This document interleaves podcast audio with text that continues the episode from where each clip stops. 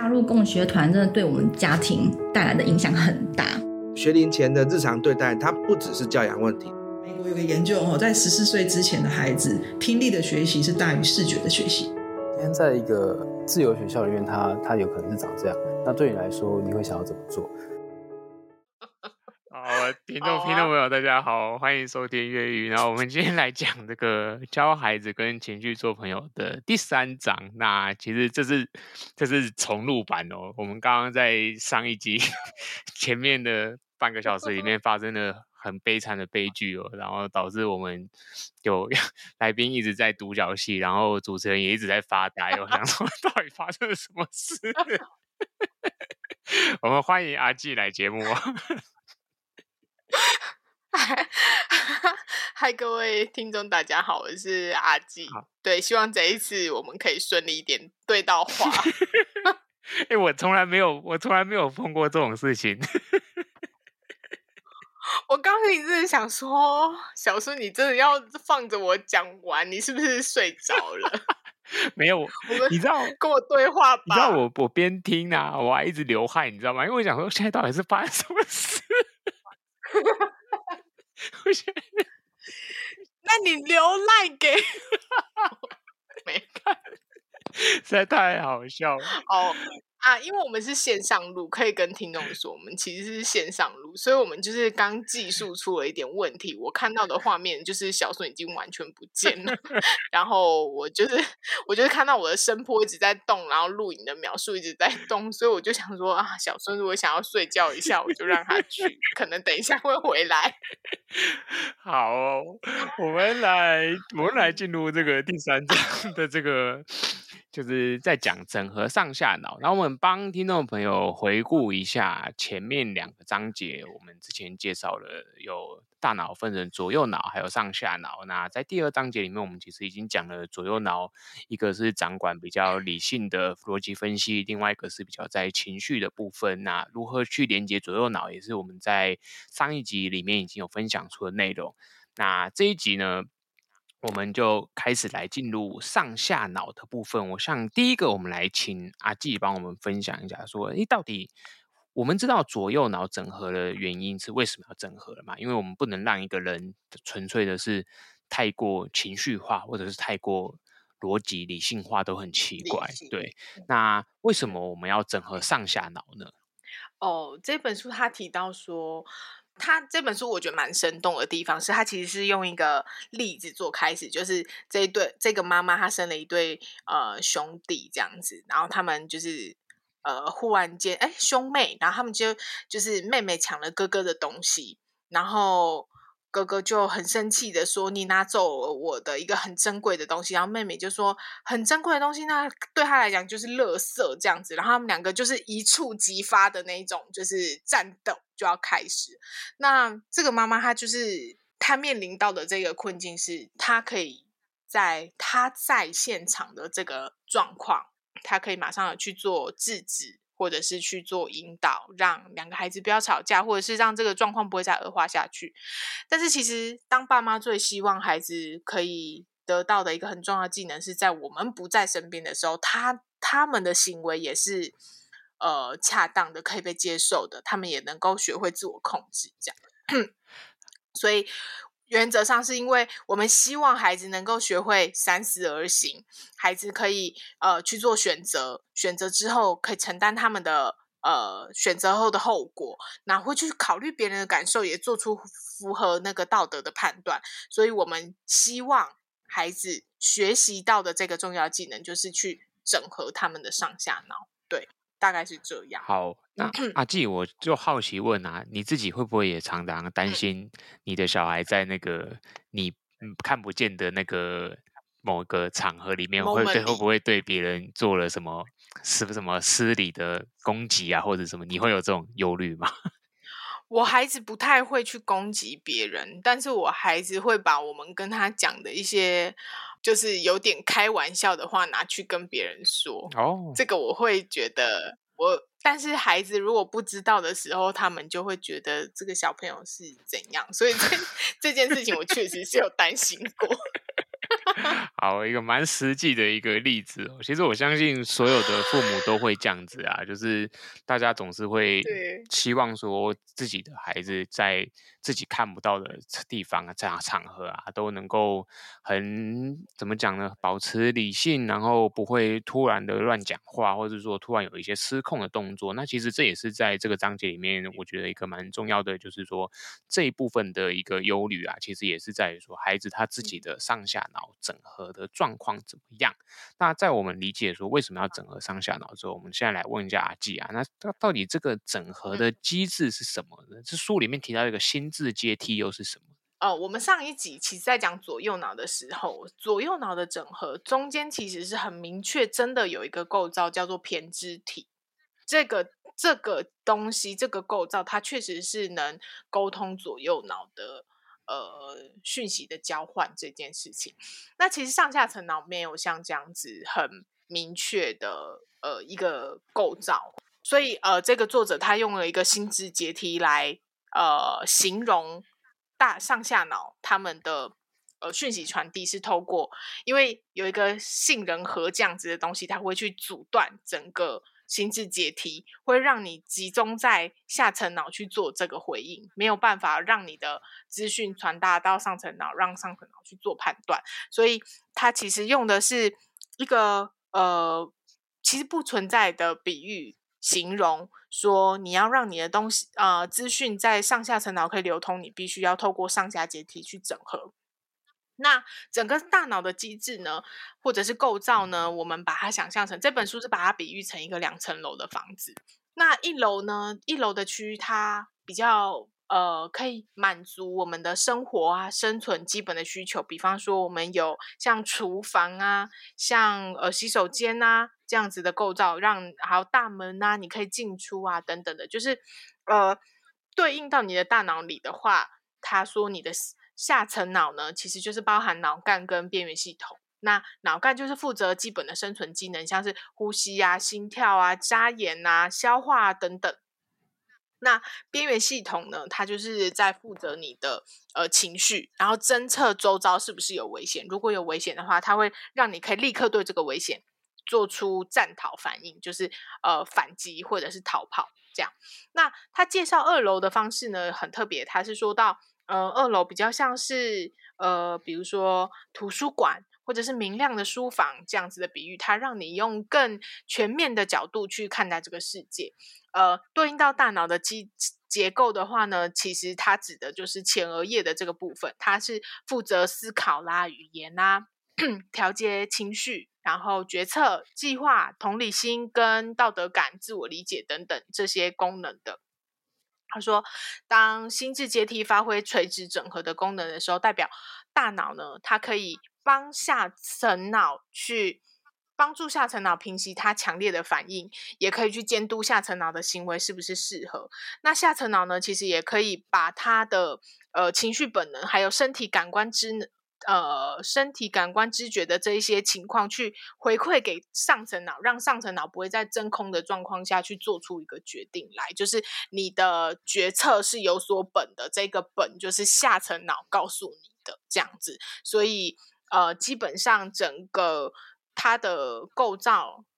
书里的介绍大概是这样。嗯，好，那我有一个好奇的问题想要提问啊。所以照这个照这本书的当，其实我自己在解读这个这一段的时候啊，我在想啊，是不是我们可以把它看成说，其实情绪控管不好的人，其实他就是二楼的这个，就是上层脑部分的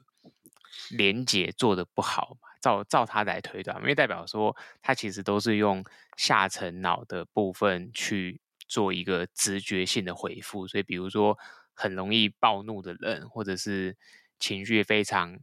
起伏很大的人，应该这么解释是对的吧？阿静，你自己看待这一段，你觉得你觉得我的解释是对的吗？我用我看完这本书的方式去回应，但是我不太确定它的正确性是什么，嗯、就是。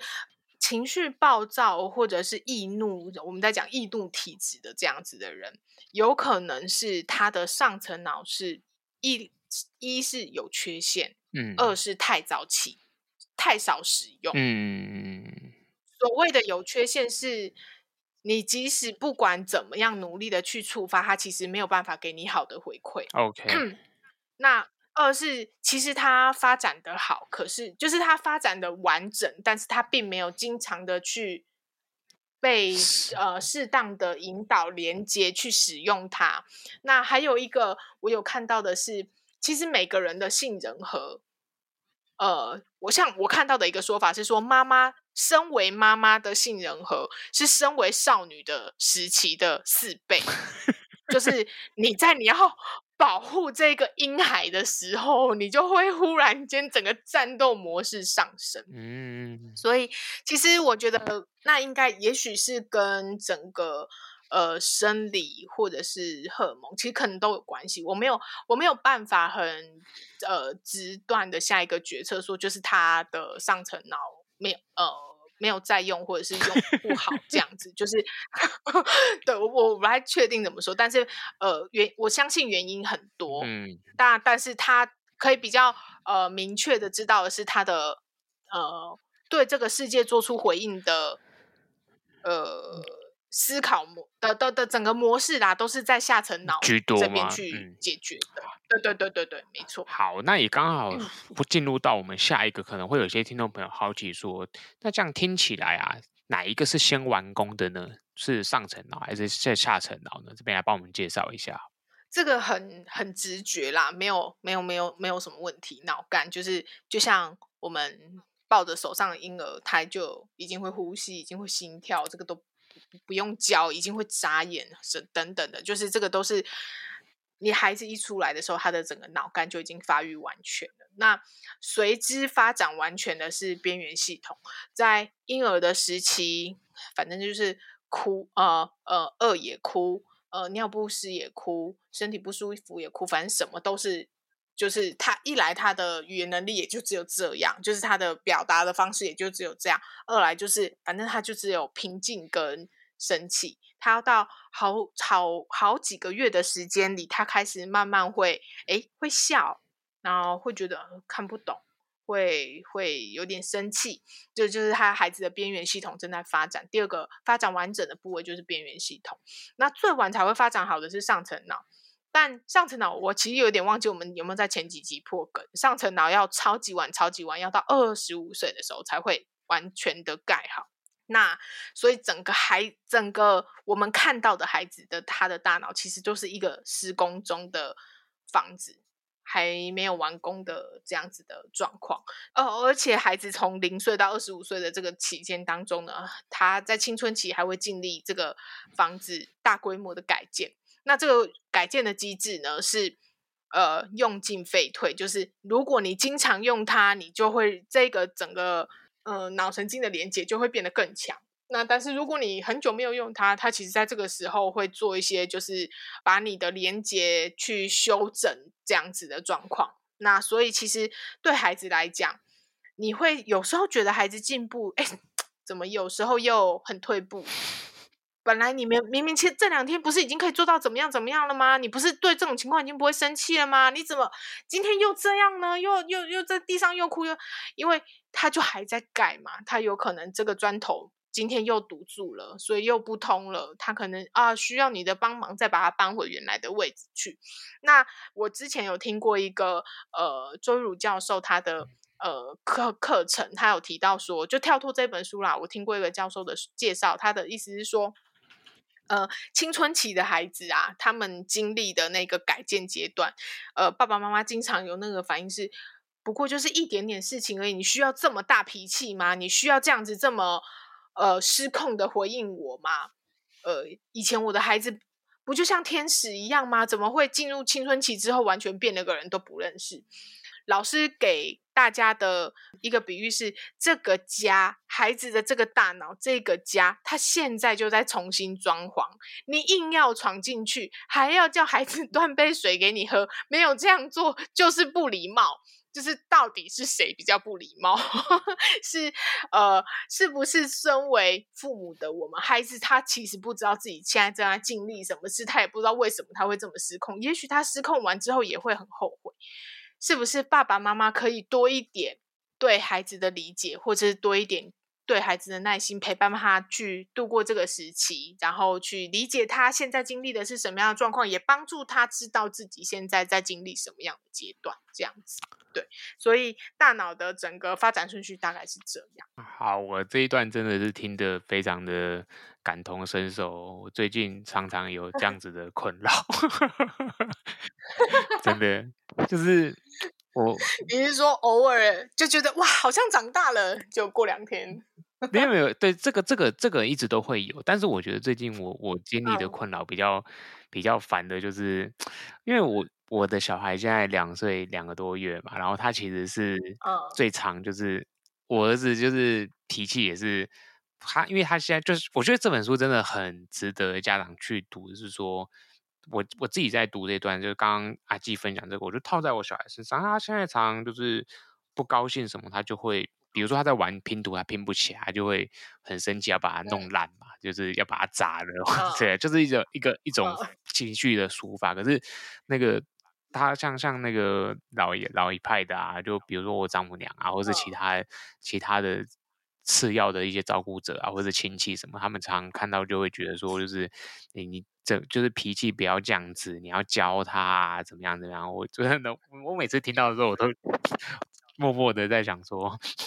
如如果这个阶段我我教他有用，我我会去教的。对，就是我我真的有时候觉得，就因为你你去看这个大脑发展史的时候，你真的会觉得，不是我们不去做这件事情啊，是在这个阶段，就像书里面写的，就是说他的上下层到底开始去建构了没，跟他他他们能做到的。所以我觉得在这这一段里面啊，既分享这个就是前面这段，我觉得真的很值得。家长去理解的，就是说，没错，我们怎么从？至于这本书是用一个很科学的角度去看待啦，就是有有时候我觉得很多人大家不相信什么啊，你讲的我讲的我讲谁讲的啊？可是我们用这么科学的角度去切入这件事情的时候，我们就会知道说，几岁的孩子他们的这些行为是很正常的，就是。大人总是拿我们的标准去 去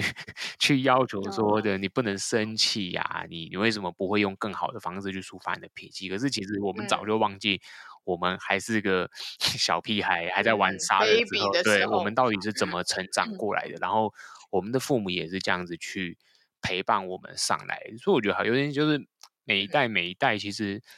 大家大家都忘记了自己是。也是从小孩这样子起来，然后我们就用成人的标准去套那个孩子的模式，嗯、所以我觉得在这一个上下层脑的地方，更让我觉得说，哇，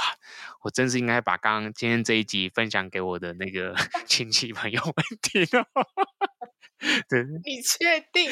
你讲成这样，你要分享给他？对，完了，这个这个就这个就不行，这要这要这要这要 NG 要把它卡掉，对。中间要剪掉，对，但是说真的，就是我觉得这这个很值得大家去大家去思考啦。就是我们不用，我们用这么科学的方式，然后去推荐这本书。当然，书里面也就是告诉我们说，我们我们到底要怎么去看待孩子的行为，尤其是这个反反复复，就是刚刚阿基讲的，就是 对吧？就是有时候你看这个孩子今天他。他碰到一样的事件的时候，他可能可以比较冷静的。可是明天他突然又爆发，像我小孩现在常常这样子，所以我觉得那个就是那个我都可以接受。所以我觉得小孩本来就是一个很反反复复的生物，而且大人其实才反反复复吧。对，所以我就觉得这是，而且大人其实有时候大人用大人啰嗦的那个耐心去跟孩子好好沟通，其实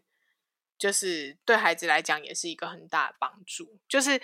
不是用啰嗦的那个去，就是呃，你用很暴躁的方式去对待孩子，对孩子来讲，嗯、呃，过高的压力荷尔蒙，过重的压力荷尔蒙，其实是会影响孩子上层脑的发育的。对，就是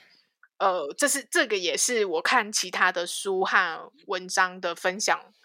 我我知道真的会发生这样子的状况，就是你要给孩子他真的承受得了的压力。嗯哼，过度的过度的压力荷尔蒙是会让孩子的大脑没有办法发育完整健全的。对，我想我们来回到书里面哦，也是另外一听众朋友常常可能我相信很多人应该都听过的一个东西，叫、嗯、杏仁核。那来介绍一下杏仁核吧。好啊，话，杏仁核它其实就是在那个边缘系统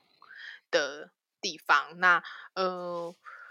它是负责快速的处理，还有情绪表达。那呃，这里梳理的比喻是我们刚刚在前面有提到，杏仁核它其实是大脑的看门狗，它会随时保持警惕。那必要的时候呢，它会完全接管，就是它会关上，就是你进入新知阶梯的这一条路，它会完全的挟持上层脑，让你不假思索的采取行动。为什么会有这样子的构造呢？为什么会有这样子的机制呢？其实那就是回应到我们。人在人其实也是动物的一种，那动物就是它每每天面临到它生存的必要的时候，就是比方说它遇到危险的时候，它就是需要逃跑，它就是需要躲避，它就是需要去反抗。就是呃，我我刚没有特别提到，书里没有特别提到，但是我后来在看别的文章的时候，有一个比喻是说，哦，脑干其实就是所谓的爬虫脑，那呃，边缘系统有点像是哺乳脑。只有上层脑是灵长脑，所以呃呃，对应到哺乳动物来讲的话，其实你就去想，他们其实也是有情绪反应的。这些哺乳动物，他们其实也是有情绪反应的。那他们也是需要靠杏仁核很快的去哦、对他们的呃。生活遇到的危险去做出回应。那呃，举一个例子来讲，假设我们带孩子去爬山的时候遇到一条蛇，你可能会宁愿希望你自己可以很快的带离孩子离开这个危险，而不是在面前。呃，好好的带孩子去观察这条蛇是什么花色，然后我们慢慢的去查说，哦、这条蛇是什么蛇，它有没有毒，我们现在该怎么办？就是也许这是一种方式，但是我想，我们如果为了要保护孩子的安全，我们更宁愿是我们可以跟这条蛇保持一个遥远的距离，再去做观察这些动作，就是。这是我们出于保护我们的生命、维持我们生存的的一个很必要的一个构造，或者是说看到孩子在玩火啦，你当然是最希望的就是自己可以马上的不假思索的把孩子给抱走。但是，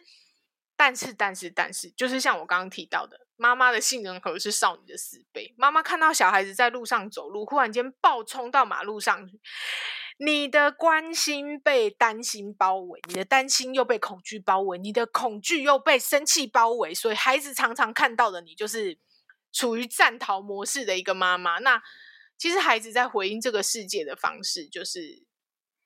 一方面本能，一方面学习。当他看到的妈妈，或是当他看到的长家长、照顾者。都是用很本能的方式在回应这个社会的时候，他其实没有学到新的回应这个社会的方式，他就是用这样本能的方式去处理问题。所以，呃，这本书最后在这一段的结论是：如果我们并不是真的在危险当中的话，还是希望大家可以三思而后行，减少不必要的抓狂，这样子。对。好，我觉得这个段落也有一个很重要的，也是说，其实孩子对这个世界的回应，一部分是本能，一部分是学习嘛。那其实他们在学习最大的对象，我相信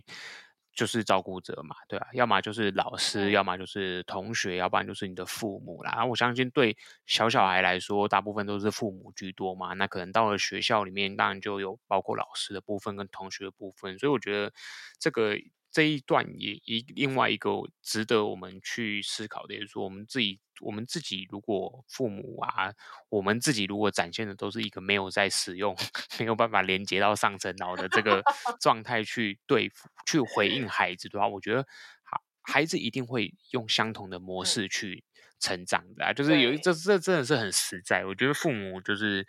他就是孩子的镜子，就是如果你很讨厌你的孩子，对不对？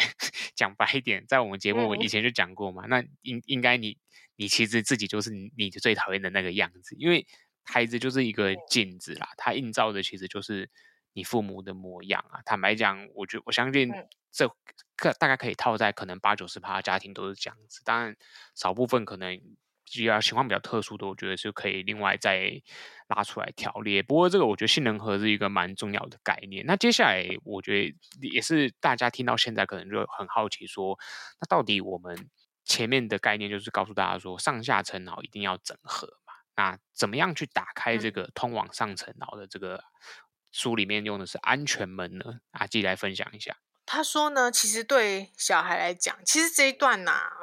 我觉得比较像是对长家长的喊话、照顾者的喊话啦。就是我们理解到孩子的上层脑其实还没有盖好，加上孩子现在发展好的就是边缘系统，那边缘系统里的杏仁核是会经常去阻断这个心智阶梯的，所以孩子。失控的时候，对家长来讲，其实是变得很难以亲近。可是要知道，照孩子这样还没有发展好的，呃，这样子未成熟的一个大脑，他们可以做的已经是最好的。所以，我们可以做帮助孩子的部分，是我们让孩子可以经常去造访他们的上层大脑。那怎么做呢？他的他提到的是，呃，对于小小孩来讲，你试图让他放轻松，那。呃，也许你你现在暂时先帮他转移一下焦点，不过等到他回复平静之后呢，你可以让他再去接近他的心智阶梯，再陪他一起去思考整件事情的脉络，然后下次遇到的时候要怎么去处理。那第二个呢，他提到的就是像我们之前左右脑提到的，你先去跟他的右脑进行连接，也就是你先去回应他的情绪，你先去承认。然后接受他的负面情绪，并且提供他左脑，比方说他现在遇到的挑战会带来什么样的收获啦，或者是比方说小孩现在不会骑脚踏车，并且不愿意骑脚踏车，他对于从脚踏车一直摔下来这件事情非常生气。你可以给他你自己学习脚踏车的相关的生命经验。对孩子来讲，听故事是最喜欢的。第二，知道爸爸妈妈也是这样长大的，他们也会很有兴趣。那呃。第三就是，我们先处理情绪，再处理事情，让孩子可以更高度的去接受这个讯息，更让孩子去呃愿意去听你在讲什么。这样，那但是以上所讲的呢，并不是说哦，孩子以后做错了什么事情，或者是故意捣蛋，最后说哦，对不起，我上层脑刚刚没有在作用，这样子 就就就很合理。也不是，他其实只是要让父母亲知道说，孩子有时候会失控，其实这才是常态。我我自己在写这一段的讲纲的时候，我自己在回想一件事情是：你在孩子两岁之前，凭良心讲，我觉得到一有的有的家长，我觉得到一岁多的时候就会开始，就是对孩子的期待会高于他的年纪。怎么说呢？因为孩子当他是一个 baby 的时候，你就知道他是一个 baby，他没有办法做什么做什么做什么，他连脖子都抬不起来，他连翻身都不会翻，他连就是比方说讲话都不会讲话，表达都不会表达。我们每天看到他进步一点点，你就会觉得哇，真是很棒的鼓励。但是等到他开始会讲话，但他的词汇没有这么多，或者是他的呃，他了解的事情的因果关系没有那么强的时候，我们却很直觉的，你怎么会去接近火呢？你不知道接近火会怎么样？怎么样？怎么样？他不知道，很烫的水，你不知道吃下去会很烫吗？嗯呃，你你盛了一个很烫的汤，孩子迫不及待就去喝，你都已经长多大，你还不知道烫不能马上喝，就是。我们忽然开始给孩子很多期待，是我觉得你应该要知道了。但是其实孩子忽然慢慢的长大，而知道这些期待应该是怎么样，对我们来讲，对孩子来讲也才是合理的。所以不是孩子的免死金牌，但是是在提醒父母，就是陪伴孩子成长真的是需要耐心。好，非常精彩的分享哦。不知道听到没有，大大家自己育儿的感感觉啦，对啊，我我觉得确实，我们常常在我们自己的生活里面，常常都会觉得好像理所当然哦，就是好像孩子就是这个、嗯、这个应该他他要会的，这个那要要会的。可是其实对每一个小孩来说，那个都是一个，我觉得所有的经验啦，很多的经验的，就是都是。第一次就是，如果说你对，你有在写，我这也是为什么我们有时候蛮推推荐，就是我们节目上亲子共学，我们常常在说大家要写育儿日志嘛，因为其实你写了一些记录，我觉得不只是育儿日志啊，你用照片啊，很多东西你就会发现说，尤其是影片，就是你会发现我们。我知道大家都很喜欢录一种，就是什么孩子第一次尝到柠檬啊，第一次吃到柠檬，或是对对对对，或者什么第一次做了什么很白痴的事，就是比如说什么第一次去沙滩，我记得我小孩第一次去沙滩的时候，我也把它录下来。对，我觉得就是那个东西会让我们去重新去，当你重新去看，你就会注意到说，应该说你也要有意识啊，你就你就去观察，就是那个孩子第一次那个体验，往往是。他这辈子最难得的那个第第一次经验，然后我们怎么去从这些里面去帮助孩子啊，去去更设身的为孩子去想，就是他他现在这个面临的这些情绪啊，到底是各式各样的这个处理，我们要怎么去做？我觉得是这一个上层脑很重要的这个，刚刚阿基这边讲那个。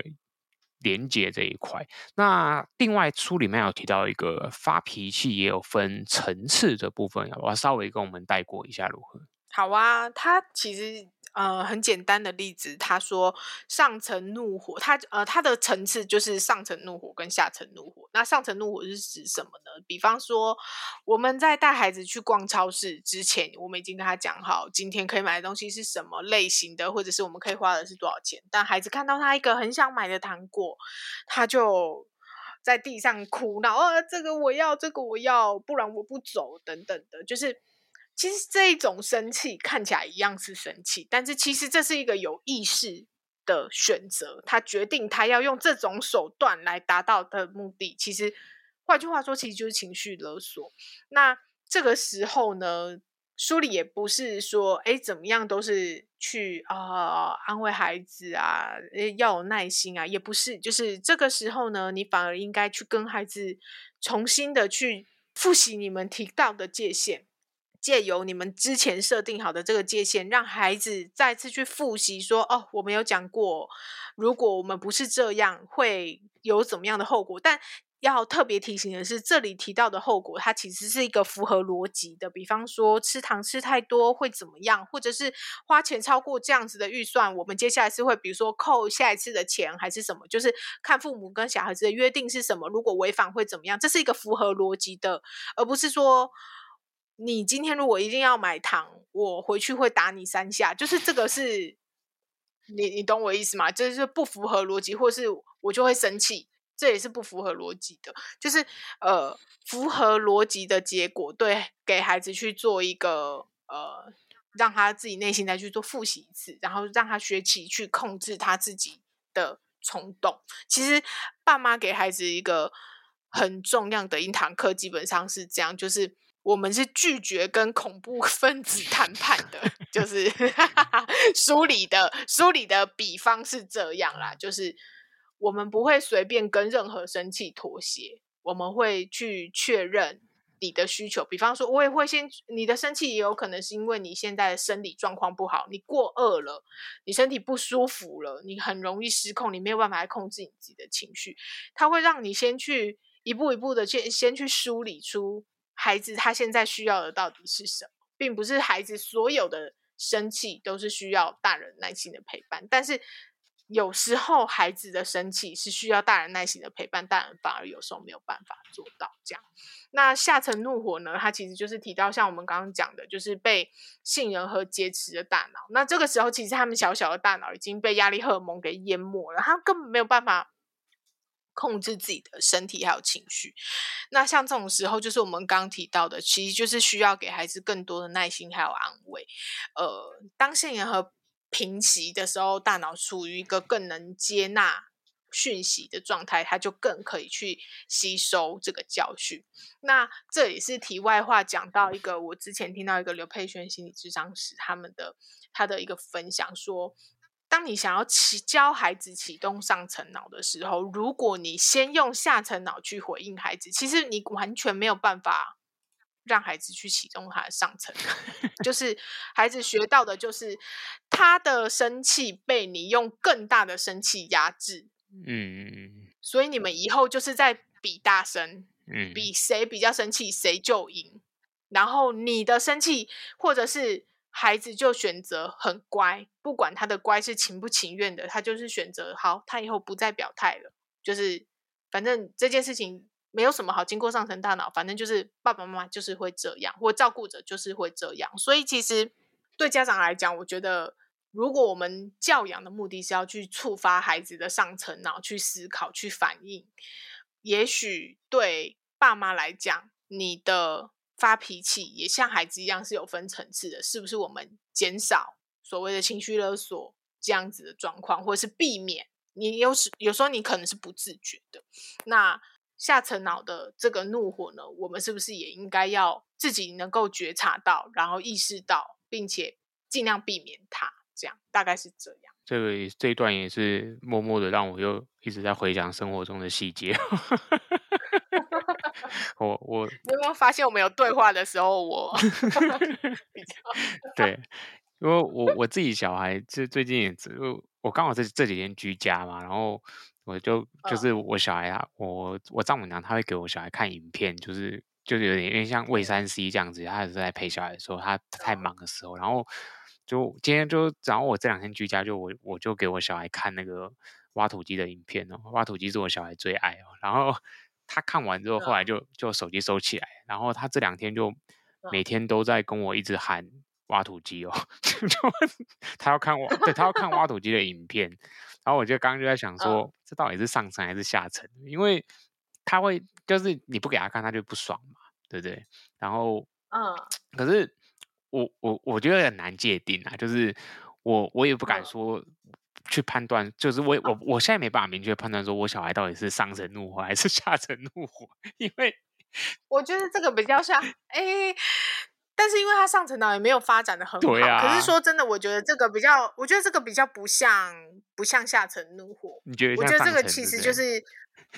但是他因为对对孩子来讲，他其实是我觉得生气是有点像是他想要看、这个、他想要看，对，因为你不给他，他就会他就会开始哭闹。然后其实我们我们的我们也是用各式各样的方法，就是哦，我我我我觉得我老婆比我厉害啊，她比较多方法。我通常就是。会会，我我有时候受不了的时候，我就我也会有一点不耐烦的，就是跟他说，就是现在现在现在没有办法看挖土机，就比如说把把把手机没电了，然后但是我觉得我老婆都比较比较能用别的方式去，就像我家这本书前面讲那个转移啊这一类的，我觉得我觉得我老婆比较常带孩子，她真的比较有这一块的做法，然后我自己没有那么常带，我真的觉得。这东西需要练习，就是 我现在。我我现在正前面有我老婆在比一个 yes 的手势，她对着我。对，就是我觉得这这个真的是这这个这这个部分是很有趣。然后我觉得接下来也是我们这个这个章节最高潮的部分，所以我觉得最精彩的部分，然后也是那个就是我们这个节目的尾声这一段哦。就是我觉得真的是大家听众朋友可能会发现说，我们在这个章节里面投入比较多的心力哦。我觉得一方面当然是阿纪的准备都是。永远都是如此精彩哦，但是另外一方面是说，就是 另外一方面是就是上架脑，我觉得它是呃比起左右脑，它又更复杂了一些，然后而且也有更多的一些方式去触发它，所以在这本书里面，其实我觉得它真的提供蛮蛮多蛮好的例子，包括像刚刚写的那个，就是说你。你如果用情绪去压制孩子，你自己也用下沉脑，我觉得那个真的都完全没有帮助。我们看过很多那种公园里面，就是什么小孩子要走啦、然后爸爸妈妈只会用更大的威吓或是那个情绪灌在小孩身上，就是说不管就是要走，然后用拖的或者是用骂的。我觉得你看到那个的结果的反应呈现，其实是对。大人小孩都没有好处嘛，就是我觉得就是总是大家需要去思考怎么样去用更好的方式去处理这件事，所以最后这一段就让阿杰来分享这个精彩的就是爸妈到底要怎么做呢，才能帮助孩子发展我们的上层脑。好，那时间的关系，我们就速速的呃介绍 他书里提到的三种方法。他提到的三种方法，第一个是指呃唤起上层脑。这个唤起上层脑呢，他是说比起命令跟要求来说，就是你要求孩子这么做，你就这样做就对了。就算孩子听话，他其实内心还是会不情愿，会觉得生气。但是呃。如果孩子呢，是你，你是努力去呃触发孩子的理性反应，比方说，呃，我的底线是什么？你提供我一个我们双赢的方案，或者是你想一个办法来说服我，让孩子去学会真正的呃解决问题。那这个时候，孩子他就可以去考虑他的行为是不是适当，而且他甚至可以去预测后果，并且呢，但因为你提出你的要求，你的底线是什么，他能学习怎么样去考虑别人的感受，还有别人的需求是什么。那第二个是锻炼上层脑。这个锻炼上层脑呢，也是一样，就是比起替孩子做决定，不如你让孩子去做决定。呃，让孩子做决定，包含让孩子去练习承担这个后果。那我们的重点，我们的目标呢，其实不是孩子可以做出多棒、多完美的一个决定，而是我们可以帮助孩子去启动他的上层脑。那举个例子来讲，就是比方说像我儿子他，他呃每天。最初呢，我让他自己选择今天要穿的衣服的时候，我发现他其实不是，他不像一般的小男生、小女生会选自己喜欢的，或者是自己搭配觉得很好看的，都不是。就他也不管他搭配的好不好看，他也不管今天的天气，反正他就是看到哪一件他就拿哪一件。所以呢，我觉得某种程度上真的是你要心脏够大可，可以让孩子自己去，比方说他穿的这样，结果太热了；他穿的这样，结果太冷。让他去知道说，诶，他今天要穿什么？也许他要考虑的因素包含天气，或者是说，哦，他这样子搭配，去照照镜子，他喜不喜欢这样子的风格？或者是这件衣服是不是他真的觉得今天适合这样子穿？在这个场合里，适不适合穿这样子的衣服？就是，比方说，我带他去喝喜酒，我让他去观察大家穿什么样子的衣服来喝喜酒，他自己觉得穿怎么样的衣服来喝喜酒比较适合。对啊，就跟上幼儿园其实不太一样，所以呃，其实当孩子他会有不同的场合、不同的情境的时候，你可以把让孩子，我觉得那个是你日积月累就要在平常生活中给孩子去做练习，不是你啊发生这件事情了，你才要叫孩子忽然间去做出一个好的判断。其实平常不练习，他时时候到了，他没有办法，是两个人，一个是气急败坏，另外一个人是不知所措。通常的状况是这样，最后就是好了好了，我帮你决定。所以其实可以多多呃，让孩子在平常生活中就去思考，就去练习这样子的锻炼上层脑的事情。那最后呢，他提到的就是动一动啊，透过游戏啦或者是运动的方式来改变你大脑化学物质的分泌。嗯，其实你认真的保持微笑一分钟，你就有可能真的觉得，哎，我好像开心一点。或者你一直很急促的呼吸，你确实会觉得有点紧张。你深呼吸的时候，你会觉得自己平静。其实，在你大脑真的侦测到你自己觉得有什么样的情绪之前，你的身体已经不断的发送这样子的讯息到你的大脑去了。所以，其实，呃，透过动一动这样子的方式，可以改变你整个呃，比如说下层脑给你的身体的反应，给你的大脑的呃讯息。你先。帮助又从上层脑去呃改变整个化学物质的分泌，然后去让你的整个呃下层脑的讯息可以传递上去，可以去做一个更好的呃思考，然后回应，也许是一个很不错的方式。那这本书提到的爸妈可以这样做呢，就是分享给爸妈这三个方式。对，感谢阿纪的分享哦，我觉得这三这最后这一段啊，真的让我又。不自觉的在回想一些蛮有趣的案例哦，我觉得也是，这也是为什么像比如说我自己以前，呃，也没有以前啦，我小孩现在还在亲子共学团嘛，就是大小小小亲子共学团，他他们他们也很强调的一个练习，就是说像刚刚阿基讲，就是比如说这个穿衣服的这些这些练习啊，它都是日积月累啦。我觉得在这本书里面，其实一个很重要的概念就是说。我们在训练大脑，或者说在我们试着去连接左右脑、上下脑这些各式各样的大脑发展，它都是一个非常长时间的进程。就是听众朋友，如果你听了这些东西，你觉得你可以吸收的话，嗯、但是当你我们今天把它套回在我们的日常生活里面去试着要去操作的时候，你会发现它绝对不是一个可以速成的东西。尤其是当我们用在孩子身上的时候。哇，孩子的那个 行为，你都不知道要花多少时间去改变的。我们说成人已经是几乎难以改变的生物了嘛，对对，成人是非常非常难撼动的生物。可是孩子其实是很容易撼动的。可是即使是很容易撼动的孩子，你都你去培养他们的这些情绪啊，这些训练，这些大脑的连接，都需要花上。我觉得那都是以年为单位啦，没有个半年、一年这些长时间的练习，其实你根本没有办法。你就是不要想要用很短的成效，就觉得说，哎，我都照着书的方式去做啦。我这一个月，我这个月好好陪他了，我我都没有用我的下层脑去对待他，可是怎么他看起来没什么变化？其实没有没有，急不得，急不得。对，就是这些东西都需要花很长的时间，所以也是我觉得大家在育儿的路上，为什么常常说，我觉得支持团体很重要啦，因为你一个人硬干。能干一干，最后就最后就自己干不下去了，就就就辞职了嘛。你就用老招来干了，对啊。但是如果说你有一群一 群人硬干的话，就是大家会互相去协助彼此啊。所以我觉得这还是育儿系统在